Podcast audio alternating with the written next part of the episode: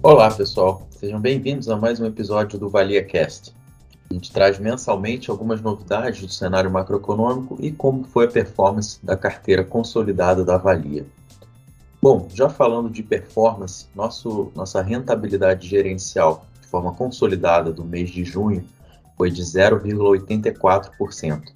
E aí, passando pelos segmentos, né, tivemos a renda fixa rendendo 1,79% no mês, a renda variável apresentou queda de 11,10%, o segmento estruturado caiu 0,71%, o segmento de exterior contribuiu positivamente com 0,59%, o segmento imobiliário subiu 0,36% e as operações com participantes subiram 1,05%.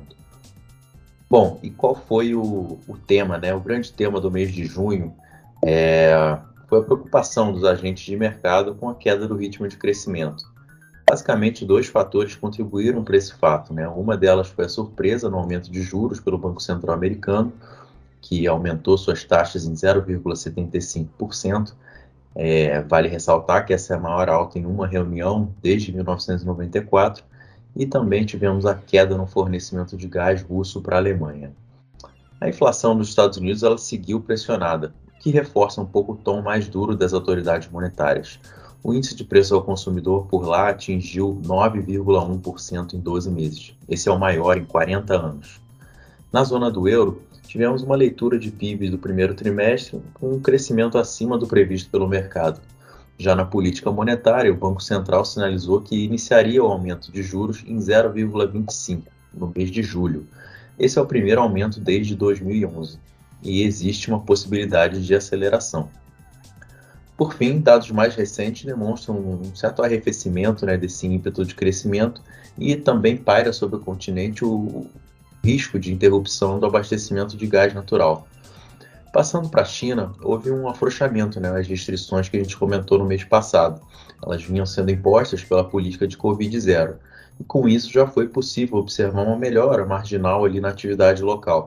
Espera-se que, essa, espera que essa dinâmica ela continue aí pelos próximos meses. Em termos de mercados, as bolsas de valores internacionais fecharam o mês em forte queda. O índice MSCI World desvalorizou 8,6%, e no mercado americano, especificamente aqui pelo S&P 500, fechou em baixa de 8,4%. Passando para o Brasil, o mês ele foi marcado por diversas medidas de diminuição de impostos sobre o preço de combustíveis e energia, além do aumento e criação de programas sociais. Essas medidas elas vão trazer um forte impacto nas contas do governo, o que, aliado a um cenário internacional mais desafiador, como a gente acabou de comentar, aumentou o nível de incertezas nos mercados locais. Por outro lado, a atividade econômica ela continua a nos surpreender positivamente. Um destaque aí para a forte criação de postos de trabalho, o que vem gerando algumas revisões altistas para o PIB de 2022.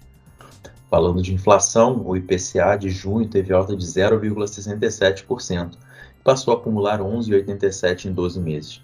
Esse resultado ele veio ligeiramente abaixo da expectativa de mercado.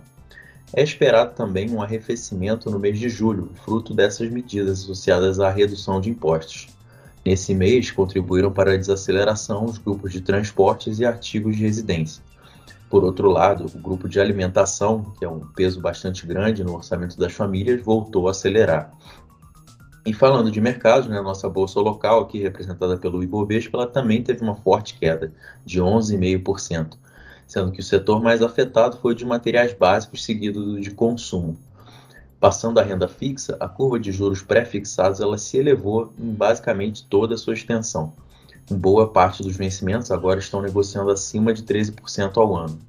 Enquanto isso, nos títulos atrelados à inflação, eles tiveram uma alta mais forte ali nos vencimentos até 2024, enquanto que os vencimentos longos ali a partir de 2045 eles começaram a negociar em taxas acima de 6% ao ano. Era isso para esse episódio, pessoal. Fico no aguardo de vocês para um próximo. Um grande abraço e até mais.